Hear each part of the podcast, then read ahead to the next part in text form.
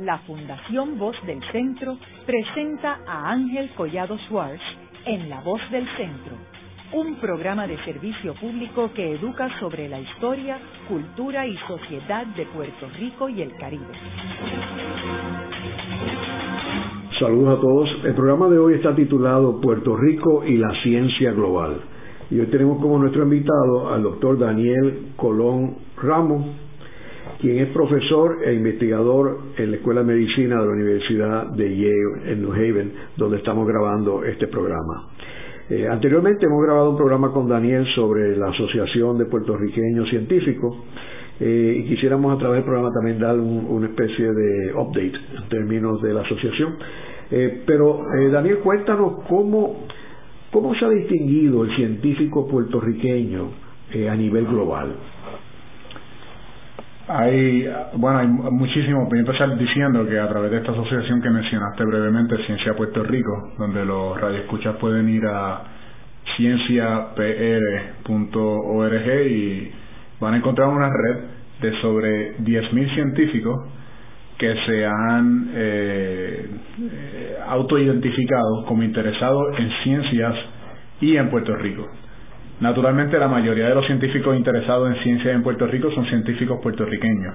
Y esto es una red de científicos en sobre 50 países alrededor del mundo que comparten un interés común en las ciencias y en, y en, nuestro país, en Puerto Rico. Y, y, hay personas desde, bueno, como hemos escuchado antes en las noticias también, desde científicos en la NASA hasta eh, paleontólogos que están o arqueólogos que están excavando fósiles en desiertos en el Medio Oriente, eh, biólogos, personas que trabajan en la industria farmacéutica, toda una gama de científicos puertorriqueños regados alrededor del mundo haciendo investigación. ¿Y cuál es la importancia de estas investigaciones en, términos de la sociedad mundial y, y, y ¿Cómo, ¿Cómo afecta esto a Puerto Rico? Mira, quizás para contestar esa pregunta, eh, voy a empezar contestando una pregunta vinculada, que es ¿por qué, por qué empezar una red de científicos puertorriqueños? O sea, ¿cuál es la, cuál fue el propósito de esa página de Ciencia PR? Eh, que, que tiene que ver que, o sea, ¿por qué hace falta tener una representación por de Puerto Rico en la ciencia a nivel global?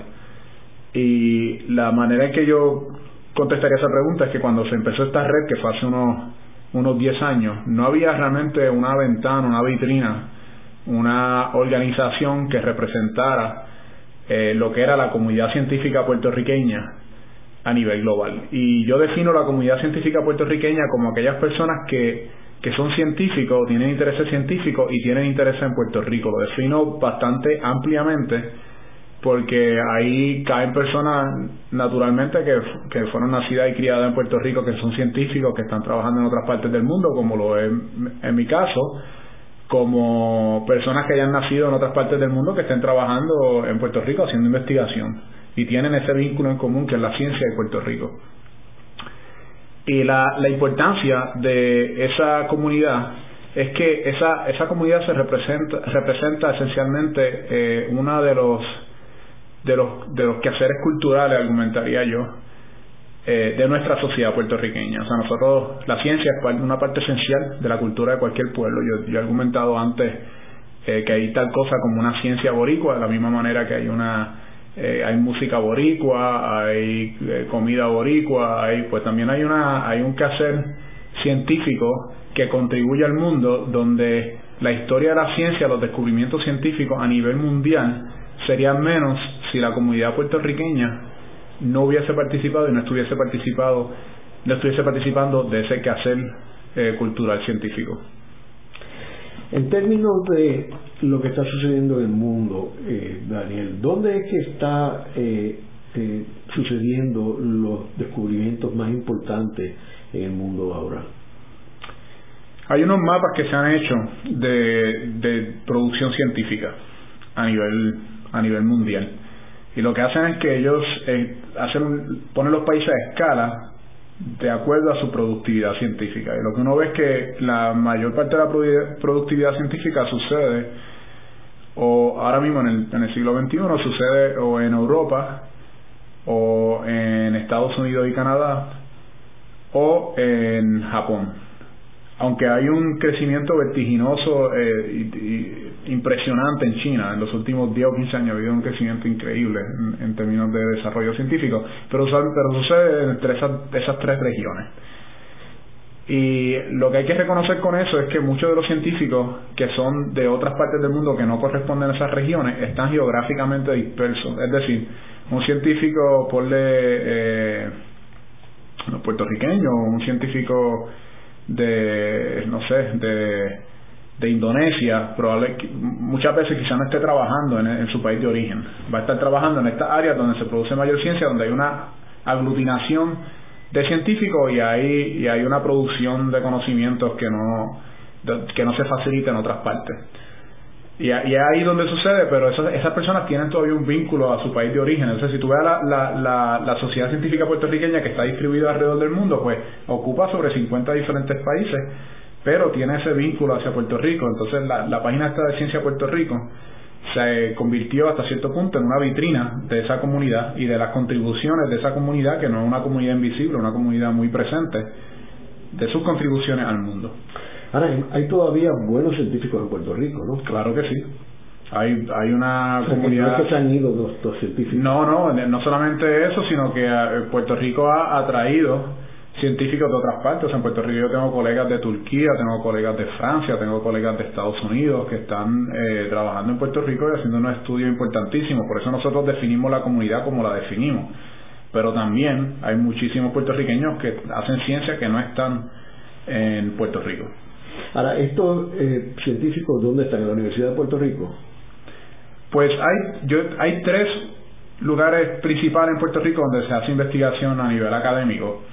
Está la Universidad de Puerto Rico, en la Universidad de Puerto Rico hay varios recintos que, donde, hacen investigación. Está la Universidad Central del Caribe y la Escuela de Medicina de Ponce. Y yo estoy definiendo esos lugares eh, de acuerdo a la investigación biomédica y, o sea que es bastante estrecho, la investigación biomédica y de acuerdo a los tipos de, subvenciones que han logrado. Hay unas subvenciones muy prestigiosas que da el gobierno federal y esos son los tres lugares principales donde esas subvenciones existen, pero sin, sin lugar a dudas, la mayor parte de la investigación en Puerto Rico se hace en la Universidad de Puerto Rico. Daniel, y tú estuviste ahora recientemente en Israel y estábamos comentando sobre eh, una visita también que yo había hecho el, a finales del año pasado, donde estuve expuesto a todo esto de eh, eh, inteligencia artificial, etcétera. ¿Cómo, ¿Cuál fue tu reacción en términos del desarrollo científico en Israel? Mira, cuando yo voy a Israel, me, y cuando visito muchas partes del mundo, incluyendo Israel, me pienso mucho en mi país, no en Puerto Rico, y pienso en, en, lo que yo han logrado, lo que se podría lograr en Puerto Rico. En Israel, y estuve hace poco también en China, ha, habido un crecimiento eh, increíble. O sea, en Israel, la, ellos, tú llegas al aeropuerto y lo primero que te encuentras son eh, una, eh, una exhibición, esencialmente, de los descubrimientos y las aportaciones que han tenido los judíos y los ciudadanos de, del Estado de Israel en ciencia hacia el mundo. O sea que ellos celebran esa contribución científica y, y se nota a nivel, a nivel de país, a todos los niveles que son una parte bien esencial de su, de su quehacer cultural y de su identidad como país. Y, y ellos, esencialmente, la actitud de ellos, yo escribí una columna en el Nuevo Día en Puerto Rico esta Navidad, un poco inspirado por el viaje a Israel, porque la actitud de ellos es que eh, ellos tienen que entender su entorno, o sea, ellos viven en, en, un, en un lugar geográfico donde dos terceras partes creo que del país es un desierto. Y ellos, en vez de tirar las manos al aire y decir, bueno, pues esto es lo que hay, ellos han decidido, ¿no? Hay que, esto, como lo, los macabeos en el desierto que, que, sabían cómo encontrar agua, pues nosotros tenemos que aprender a encontrar agua, tenemos que aprender a cultivar el desierto, tenemos que aprender cómo nosotros, eh, cómo funcionan estos recursos naturales y cómo los podemos usar pues para poder tener una, una sociedad próspera. Y en ese y ahí pues, utilizar la ciencia para lograr eso. En Puerto Rico, por ejemplo, cuando una de las eh, de las cosas que a mí me, me causó mucho impacto en mi primer viaje a esa, a esa región, estuve en Israel y después fui a Jordania, y yo estuve en el cuando estaba en el desierto de Jordania, yo estaba pensando, esto sí es una sequía. O sea, aquí no hay pero ni una gota de agua. y pero ellos no eh, eh, eh, ellos no tenían una sequía como tal o sea ellos tenían agua potable y estaba, yo estaba pensando nosotros con tanta agua en un bosque tropical lluvioso en una isla rodeados por agua hay sequía y es por mala planificación porque no hemos estudiado los sistemas suficientes los sistemas de deforestación no entendemos los ciclos de agua lo suficientemente bien como para prepararnos y en otras partes donde hay limitaciones de agua mucho más severas pues no hay no hay esos problemas de sequía.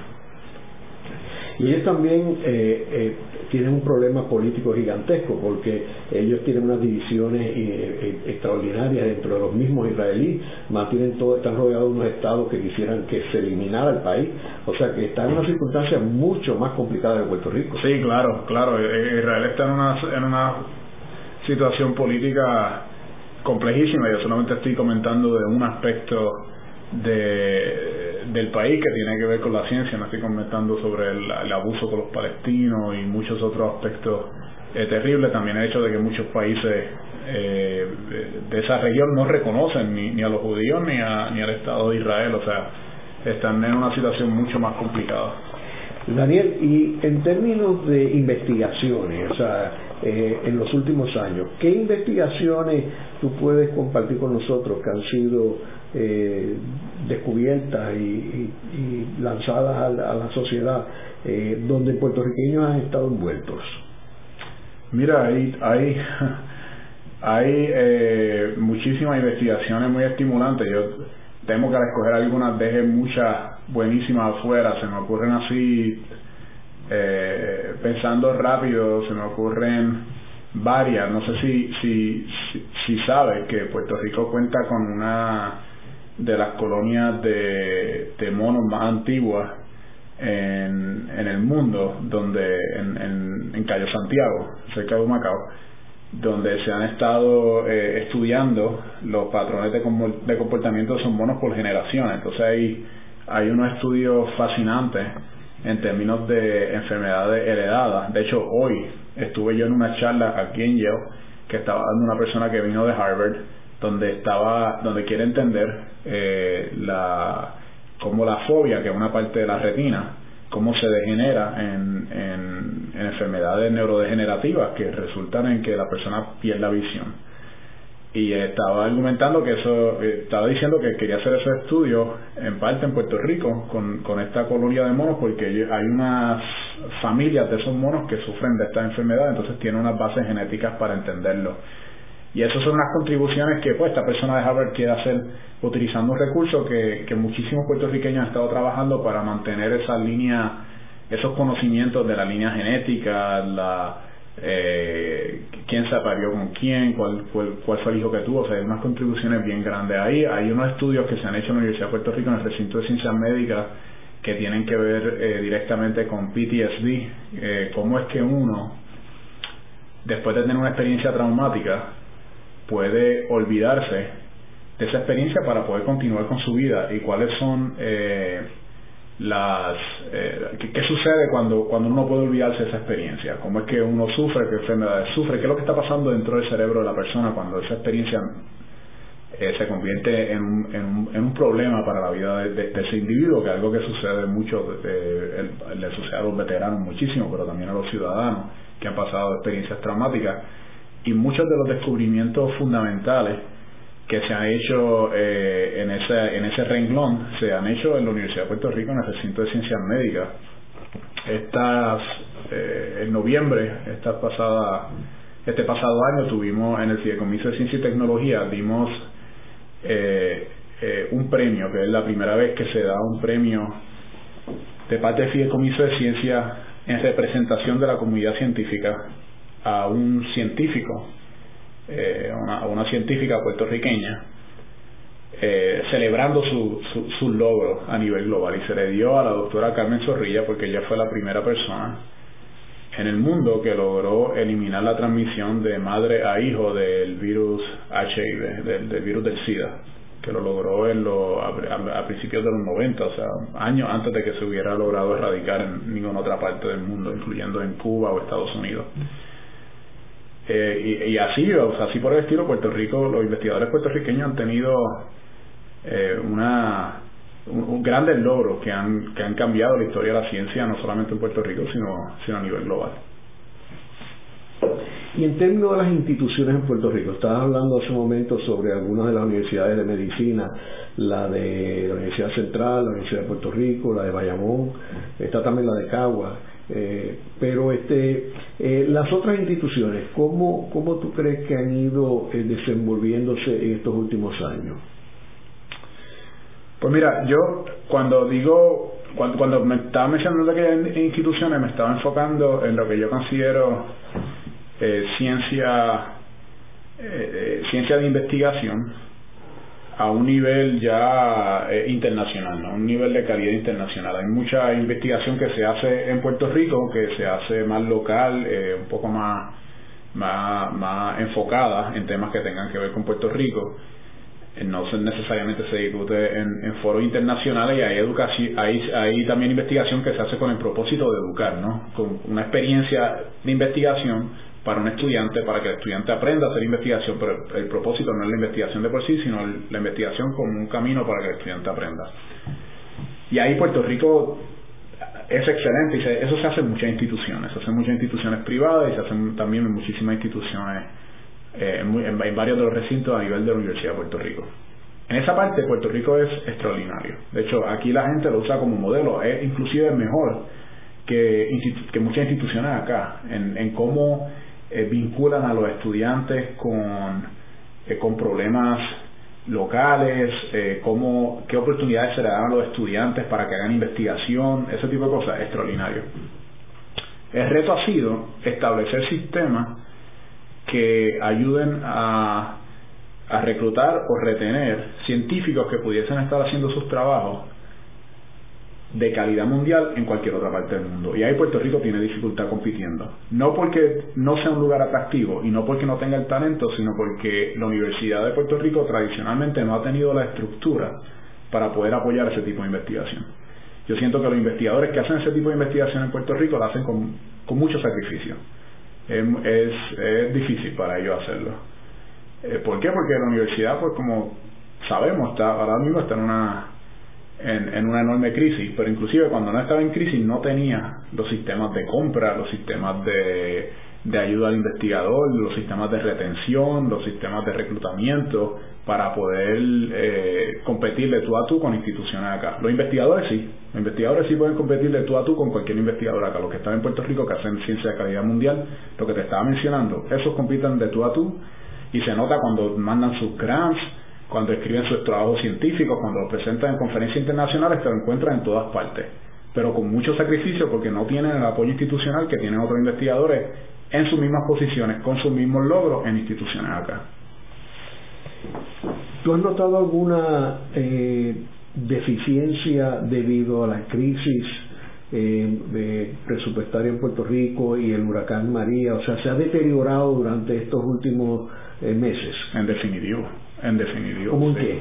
Bueno, nosotros hemos perdido muchos investigadores que, que, que, se han ido de Puerto Rico después de la crisis porque no hay eh, no hay los mecanismos para reparar los problemas, inclusive después del huracán, porque la, están aguantando las pensiones por la inestabilidad. Eh, la eh, yo tengo una unos investigadores que, que, que me contactaron porque la universidad está cortándole fondos a los estudiantes graduados que están haciendo sus PhD en investigación.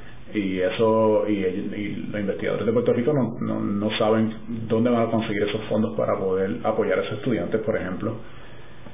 Y eso eso limita muchísimo en dos renglones. Número uno ahí tú estás esencialmente comiéndote las semillas que vas a sembrar porque esos son los investigadores del futuro. Eso es número uno y número dos, no, no, no tanto, son del futuro porque van a ser los futuros profesores, pero también son del presente porque muchos de los trabajos en los laboratorios se hacen por estudiantes graduados. O sea, el profesor, un investigador como yo, yo voy al laboratorio, tengo como siete o ocho estudiantes graduados que están entrenando para convertirse en, en profesores, en científicos logrados y parte de mi trabajo es enseñarle a ellos, pero ellos ellos son los que están ahí día y noche haciendo los experimentos. Entonces, si tú eliminas ese ese aspecto, pues estás poniendo a los investigadores en Puerto Rico, a los profesores, en, en una desventaja enorme en, competitividad con investigadores en otras partes. para nombrarte dos o tres ejemplos inmediatos que me vienen a la mente. Pero sí, o sea, se están, los investigadores en Puerto Rico están sufriendo mucho con esta crisis, definitivamente. Y en términos de la ciencia, eh, eh, Daniel, eh, ¿qué, ¿qué segmento tú dirías que es el área de mayor desarrollo, de mayor oportunidad ah, en el siglo XXI?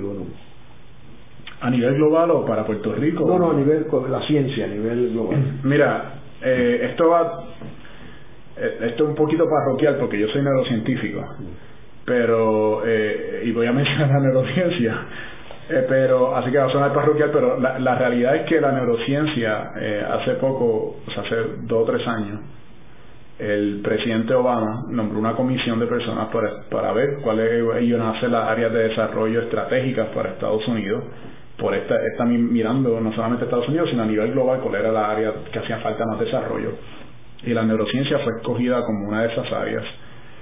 La razón siendo es que, que, hay cada vez más personas que sufren de enfermedades neurodegenerativas a medida que la población va envejeciendo.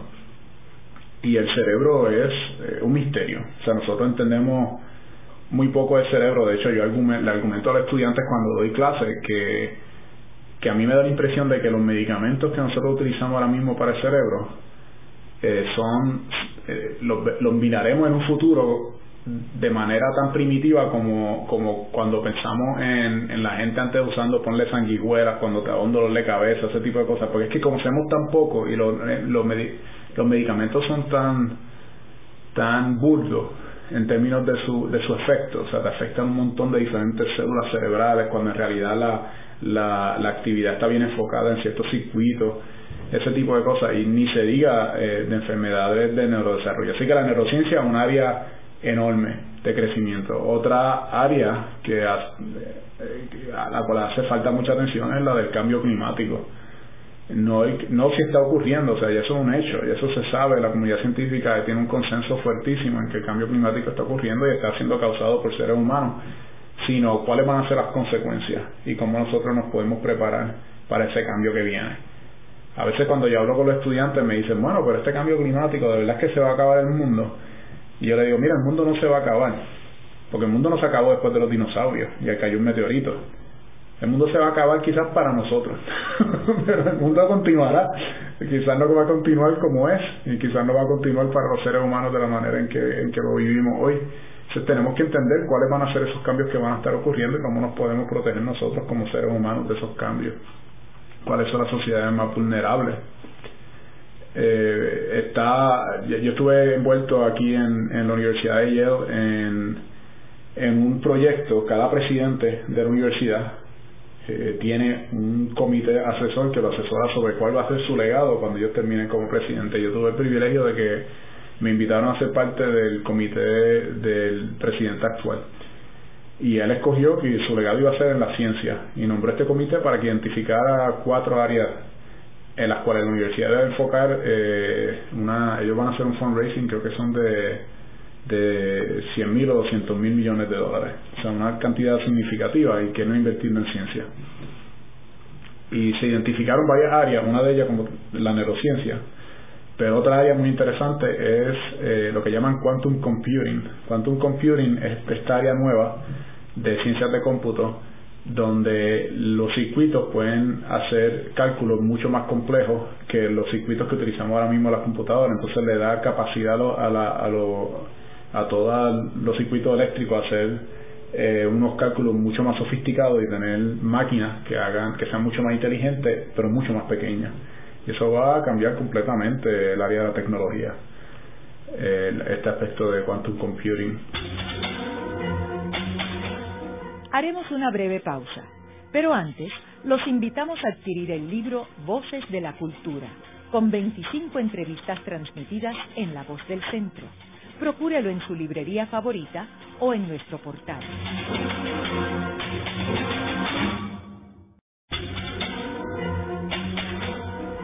Continuamos con la parte final de La Voz del Centro con Ángel Collado Schwartz Pueden enviarnos sus comentarios a través de nuestro portal www.vozdelcentro.org.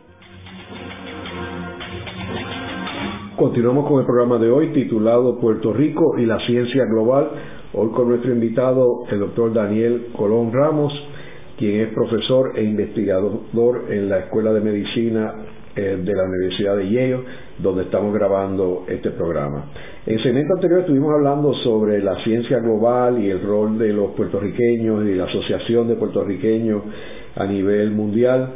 Eh, y nos quedamos hablando sobre eh, una, una comité que tú has estado trabajando y particularmente todo esto de la investigación eh, que tiene que ver con la neurociencia. Y como te comenté fuera del aire, eh, yo, aunque no soy este, científico del cerebro, pero eh, entiendo un poco de esto en el sentido de que cuando presidí una escuela graduada de psicología, una de mis prioridades era el desarrollo de la neurociencia, porque en mi opinión el futuro de la psicología está ligado estrechamente con la neurociencia, que como tú muy bien apuntaste, es un mundo totalmente desconocido eh, eh, en términos del potencial que hay, todo el área que está ahí que nosotros no conocemos y está lista para descubrir. Eh, síguenos contando sobre ese comité y tu envolvimiento, Daniel. Sí, mira, antes de contarte un poquito del comité, me acordé cuando me estaba mencionando sobre, sobre tu rol eh, que en el viejo San Juan hay uno de los institutos eh, más prestigiosos de neurociencia del Caribe, el, instituto que ahora le pusieron nombre, se llama el Instituto José del Castillo. Se llama José del Castillo porque José del Castillo fue un científico español que se muda, se muda a Puerto Rico en los años 60 y se, se naturaliza en Puerto Rico, se, se puertorriqueñizó, como quien dice, y él, antes de haberse mudado a Puerto Rico, trabajó con, en, en Gran Bretaña con un científico inglés llamado Bernard Katz, quien ganó el premio Nobel por los trabajos del Castillo. Si tú vas a cualquier eh, científico, neurocientífico a nivel del mundo y le hablas de, del Castillo and Katz, del Castillo and Katz, es del, el trabajo que hizo este señor José del Castillo, donde eh, descubrió unos aspectos fundamentales de cómo funcionan las neuronas y cómo se comunican.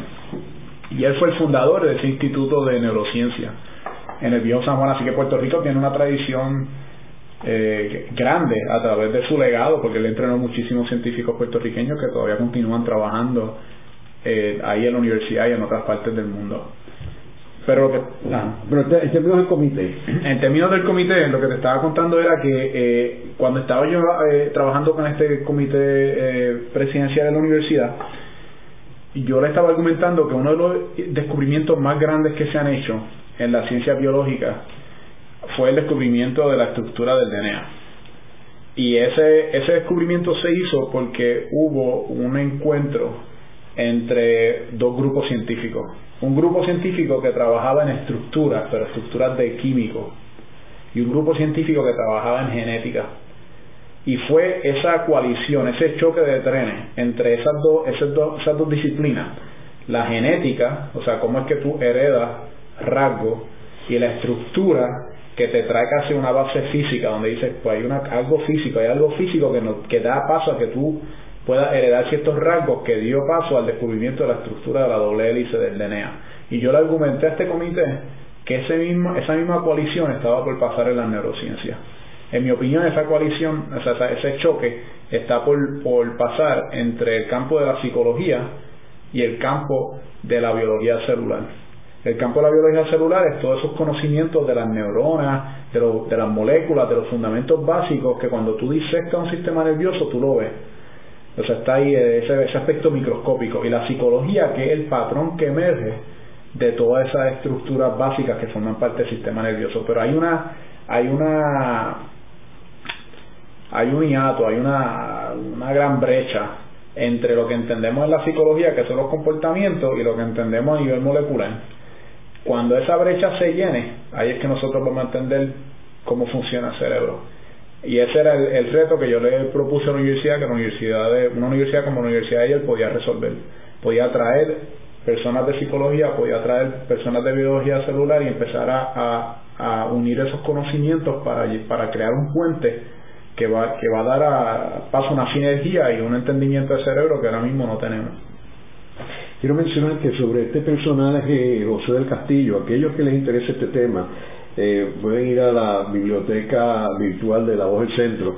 Eh, grabamos un programa en el 2014 titulado José del Castillo, héroe de un premio Nobel, claro. Que tú mencionas, y yo entrevisté ahí al doctor José Lazal de Dominici y la doctora Gladys Escalona que trabajó con Del Castillo. Ambos trabajaron con Del Castillo, ambos pero, ella, pero ella más, más tiempo, porque ella es mayor que, que este José, pero fue bien interesante este y un personaje entonces como él también estaba ligado con otra comunidad este, española de artistas, por ejemplo Ángel Botello, claro. era un gran amigo de él y de hecho había una escultura allí de Botello en el, en el centro, en una ocasión que se la donó. Sí, hay, una, hay un dibujo precioso de Botello de una niña cogiendo una estrella de mar. Eso. Y esa, ese dibujo fue la hija, eh, un dibujo que hizo Botello mirando a la hija de uno de los investigadores que había invitado a José Castillo a dar una charla al, al instituto y la hija estaba allí en, frente al instituto recogiendo estrellas de mar y esa fue la... Sí.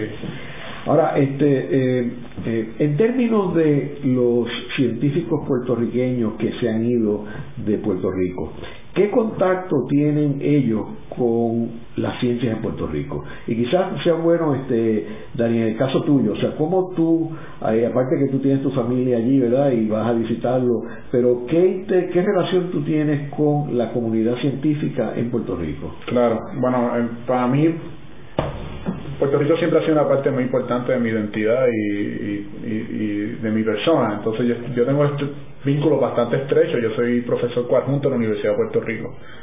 Todos los años voy a ir, durante los pasados ya casi 10 años, voy a Puerto Rico y soy eh, un visiting professor a través del programa de RCMI y estoy en el Instituto de Neurobiología donde, hago investigación, doy charlas, eh, soy mentor de los estudiantes allí, de los estudiantes graduados, estoy muy vinculado con ellos.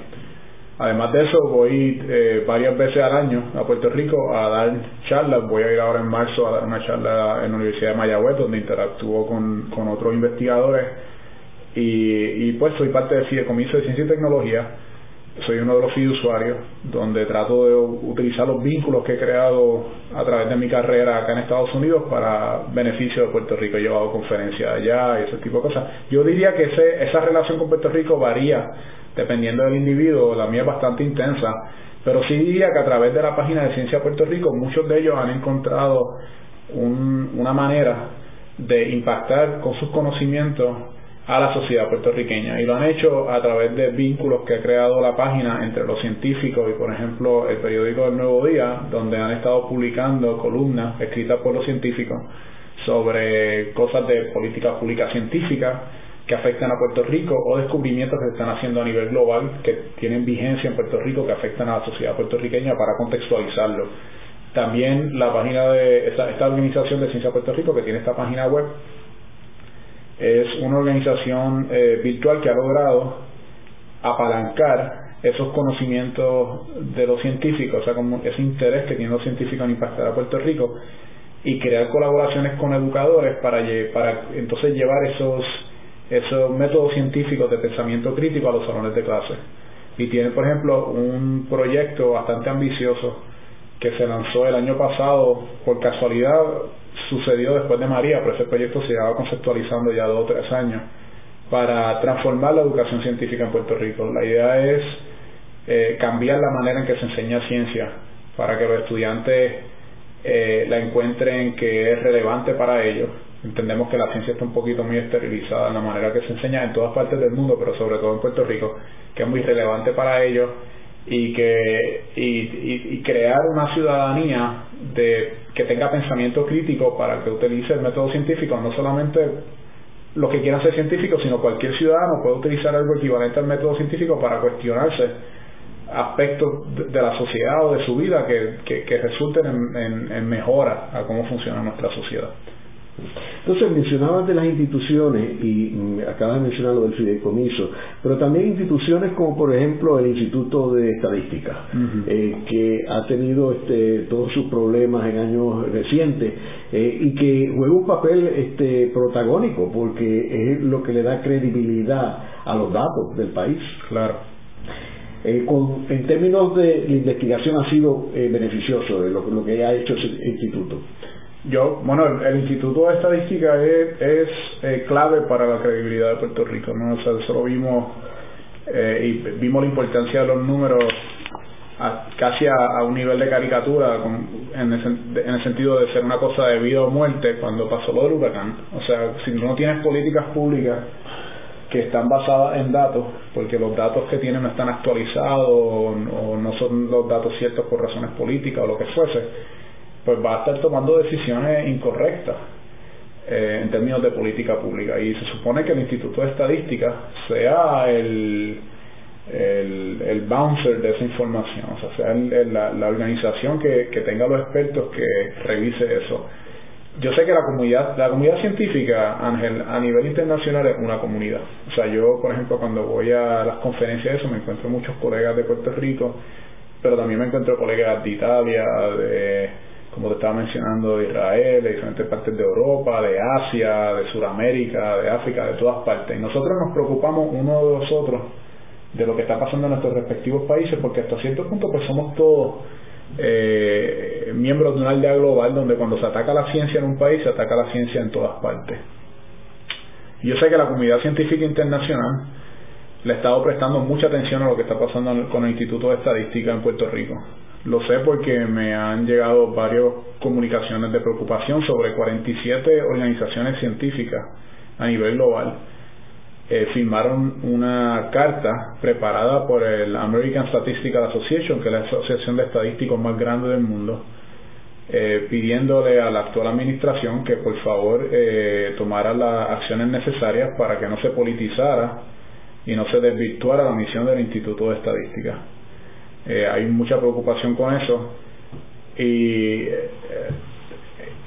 sí, hay, hay, mucha preocupación con eso a nivel global. Cuando yo hablé con el, con el director de la American Statistical Association, él comparó el caso de Puerto Rico con el caso de Grecia, donde se tomó eh, un estadístico que llevaba denunciando eh, que los números en Grecia no estaban correctos antes de que colapsara el sistema económico y lo metieron preso. Entonces la American Statistical Association pues se, se expresó y esta persona me estaba diciendo, el director ejecutivo de esa organización me estaba diciendo que él no había visto una situación tan crítica desde lo de Grecia, imagínate, como lo que está pasando en Puerto Rico. Daniel, ¿y cómo tú ves en términos del el futuro inmediato de Puerto Rico eh, medidas que se puedan tomar para tratar de, resolver un poco la situación?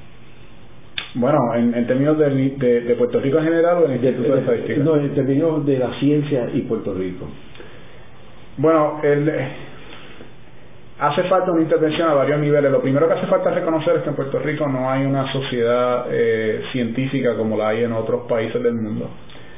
O inclusive en otros estados de Estados Unidos hay sociedades científicas como el New York Academy of Sciences o el California Academy of Sciences. En Puerto Rico eso no existe.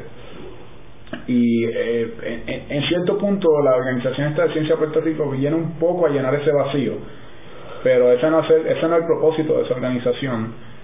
Al no tener esa academia, tú no tienes eh, una, una fuerza que, que, el gobierno pueda ir y, y preguntarle cuál es, cuál es, eh, cuáles son las mejores políticas públicas que benefician a la sociedad puertorriqueña que estén basadas en datos o en ciencia. Eso, y eso es un problema. Eh, en algún momento habría que crear esa organización. O sea, eso es necesario para Puerto Rico. Eso es uno. Número dos, necesita mejor educación científica los estudiantes puertorriqueños eh, fracasan en los, las pruebas de aprovechamiento en el área de ciencia. Yo no puedo decir muchas cosas sobre las limitaciones de las pruebas de aprovechamiento, pero muestran algo, muestran que, que, no, que no están saliendo tan bien como se supone que estén saliendo. Y eso es algo que Ciencia Puerto Rico está empezando a atacar, pero hace falta eh, hacer una intervención a una escala mucho mayor que lo que está haciendo la, Organización de Ciencia Puerto Rico, se, debería hacer una, una cosa más grande, quizá a través de Ciencia Puerto Rico también, pero más grande. Y llevar a los, a los científicos a los salones de clase a trabajar con los maestros para ayudar a los estudiantes a entender la importancia de la ciencia. Eso va a transformar la sociedad. Y hace falta que la, en la universidad se creen estructuras que apoyen a los investigadores de calibre mundial que se continúe con la misión de educación, que es algo que se hace bien y es muy importante también, pero que también se desarrolle las estructuras de apoyo a la investigación, a los investigadores, porque esos son los que te van a formar compañías, te van a te van a hacer consultores para compañías que se formen. Si Puerto Rico tiene la aspiración de, ser un centro de innovación, hace falta que se apoyen los investigadores en las universidades. No va a pasar si eso no sucede. Y hace falta que eh, haya estructuras del gobierno que se protejan como pues como lo que se supone que es el Instituto de Estadística se protejan y se y, se llenen las juntas con expertos como como dice la ley para que puedan estas personas entonces ser chaperones de, la, de, la, de, los mejores datos que tenemos para que se tomen decisiones en Puerto Rico que estén eh, basadas en, en la realidad, en la realidad y en nuestra aspiración como pueblo. Y en términos de los puertorriqueños aquí en Estados Unidos, eh, ¿qué rol tú crees que están jugando ellos aquí? Eh, y, qué relación tiene esa comunidad que no necesariamente es la comunidad que tú estás hablando global eh, con Puerto Rico? Bueno, yo pienso que una, una misma comunidad distribuida. La, la, comunidad global que a la cual yo me refería era la comunidad científica, la comunidad científica puertorriqueña, esa está distribuida inclusive eh, en mayores números alrededor del mundo, había mencionado 50 países, aquí puertorriqueños de la diáspora hay, hay muchísimos, eh, más de más mayor cantidad de puertorriqueños acá que se identifican como puertorriqueños que los que, que los que quedan en el archipiélago mexicano. Y eh, y muchas de las decisiones que tienen vigencia en Puerto Rico, inclusive decisiones que están basadas en ciencia, se están tomando a nivel federal por la situación colonial de Puerto Rico. Entonces hay que crear una alianza para poder mover los sistemas políticos de manera que beneficien a Puerto Rico. Mi, interés es hacerlo en los renglones que tengan que ver con ciencia y con educación. Pero yo pienso que eso tiene que pasar a todos los niveles porque eh, porque por, la situación de Puerto Rico en el 2019 pues esas decisiones ese ese núcleo de poder está distribuido y Daniel ya no tanto como desde el aspecto eh, científico sino más bien como puertorriqueño que visitas a, Puerto Rico eh, ¿cómo tú has visto la situación eh, allí post María en términos de de la población y la y, cómo queda Puerto Rico después de, de María. Mira, yo, yo tengo sentimientos mixtos sobre sobre mi experiencia visitando Puerto Rico Puerto Rico después de María. Primero voy a empezar con la parte positiva. Yo yo vivo en en admiración del espíritu eh, de, de, resiliencia, de, de resorte, de, de supervivencia que tienen los puertorriqueños. Yo cuando cuando fui poco después que sucedió María, eh, visité con mi laboratorio, llevé, yo llevé a todo mi laboratorio a Puerto Rico en marzo después de María a, a enseñar unos talleres, a tener mi retiro anual que tenemos usualmente y a que vieran el lugar de donde yo donde yo nací, donde yo soy. Y fui con todos estos científicos que, que realmente han nacido en todas partes del mundo a enseñarle a mi país y ellos quedaron muy impresionados con, con, o sea, el, con el espíritu de la gente. El espíritu en aquel momento eh, visitamos también varias comunidades y era impresionante escuchar las historias de la gente ayudándose una a la otra. O sea, eso realmente a mí me, me conmovió a un nivel profundo y esa historia no podemos dejar que esa narrativa desaparezca dentro de la tragedia porque eso yo pienso que es una parte bastante profunda dentro de lo que sucedió de quiénes somos nosotros. O sea, ese, eh, no sé, jóvenes que yo conocí que estaban conectando arriesgando su vida y conectando sistemas de luz en casas de ancianos para que esas personas pudieran, tú sabes, eh, tener, tener este, electricidad, llevando candundos de agua a casas de personas que estaban eh, deshabilitadas, o sea, ese tipo de historias a mí me, realmente me inspiró muchísimo. Pero me molestó eh, mucho la, la, la gran eh, pues la como eh, la respuesta federal realmente me me me, eh, me defraudó. Me defraudó a un nivel profundo pero nos muestra realmente la realidad de, de nuestra situación en mi opinión.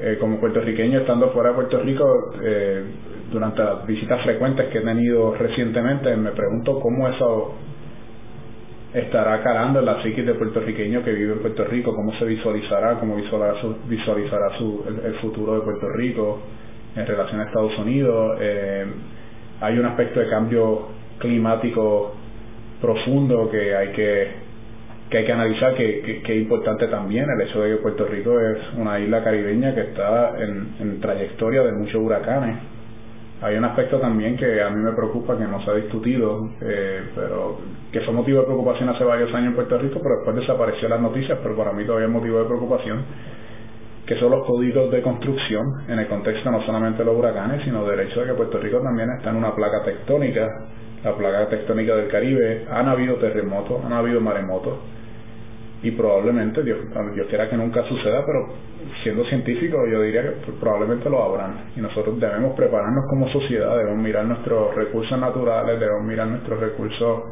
eh, o sea, como país y prepararnos para, para lo que lo bueno que puede suceder y, lo, y también lo malo que puede suceder. Ahí es donde los datos y la ciencia nos pueden ayudar mucho. Daniel, es curioso que tú mencionas lo de los federales. Este, yo yo este, había planteado antes de María que los dos principales problemas que tenía Puerto Rico en términos del aspecto local era uno la, la falta de salud mental de la población y dos el elemento de la corrupción.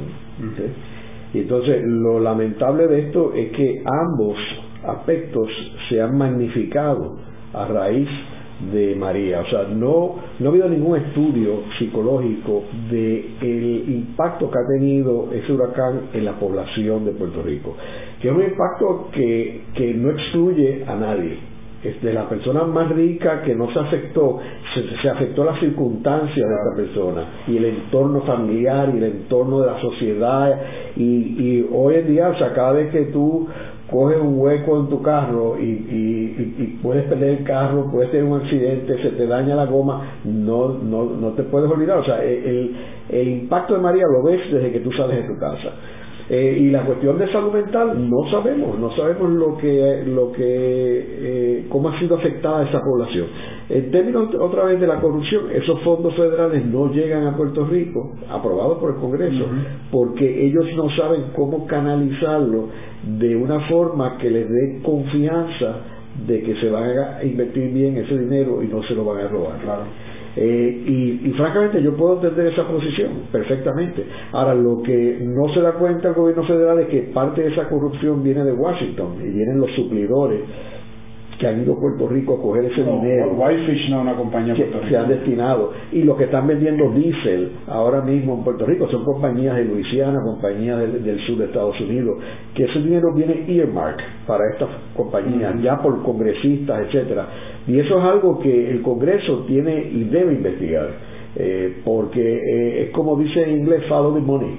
Follow the money, se van a, van a descubrir una serie de personajes bien eh, interesante. Yo pienso que conceptualmente vinculado a lo que te estás diciendo, desde una perspectiva mía como científico que he estado pensando un tiempo, o sea, cuando tú tienes, o sea, cuando yo hablo de la respuesta federal, tiene esos elementos que son, que, que, que sí, que lo complican muchísimo, pero también tiene el elemento donde van a suceder cosas en Puerto Rico que no van a ser una prioridad a nivel federal. Esto del huracán sí se convirtió en una prioridad con el tiempo, ¿no? Con el tiempo hubo más simpatía, y, pero la respuesta inmediata fue, una, fue un desastre pero si, si tomamos un paso hacia atrás, yo diría, por ejemplo, si tú ves los casos que, que no fueron emergencias como lo del huracán, pero todavía son emergencias, lo de chikungunya, lo de Zika, esas son situaciones donde, donde cuando yo lo veo como científico, si, si Puerto Rico tuviese eh, un brazo de, de ejercer de manera autónoma su, su, no sé, de, apalancar los conocimientos científicos a nivel global, pudiese responder a, esa, a, eso, a esos riesgos que realmente no son prioridades a nivel federal hasta que llegan a Florida. Y el gobierno federal no hace mucho sobre eso. O sea, después que lo mantenga al margen, está bien, pero eso afecta a la sociedad puertorriqueña directamente. En el programa de hoy hemos discutido la comunidad científica y las ciencias y Puerto Rico y vemos cómo Puerto Rico está insertado en lo que está sucediendo en la ciencia a nivel global, global eh, a través de esta asociación de científicos puertorriqueños y vemos cómo Puerto Rico sí tiene un talento, un talento extraordinario en la ciencia, ya sea en Puerto Rico o fuera de Puerto Rico. Y el futuro de la sociedad está ligada íntimamente con la ciencia. Así que Puerto Rico eh, tiene esa oportunidad y lo que necesita es más recursos y que el liderato político le asigne la prioridad que amerita toda esta eh, área de la ciencia, como lo hay en Estados Unidos, o como lo hay en Israel, como lo hay en China y en Europa. Eh, gracias, Daniel. Gracias. Esta ha sido una producción como servicio público de la Fundación Voz del Centro. Los invitamos a sintonizarnos la próxima semana a la misma hora. Y recuerden que pueden adquirir el libro Voces de la Cultura en su librería favorita o en nuestro portal.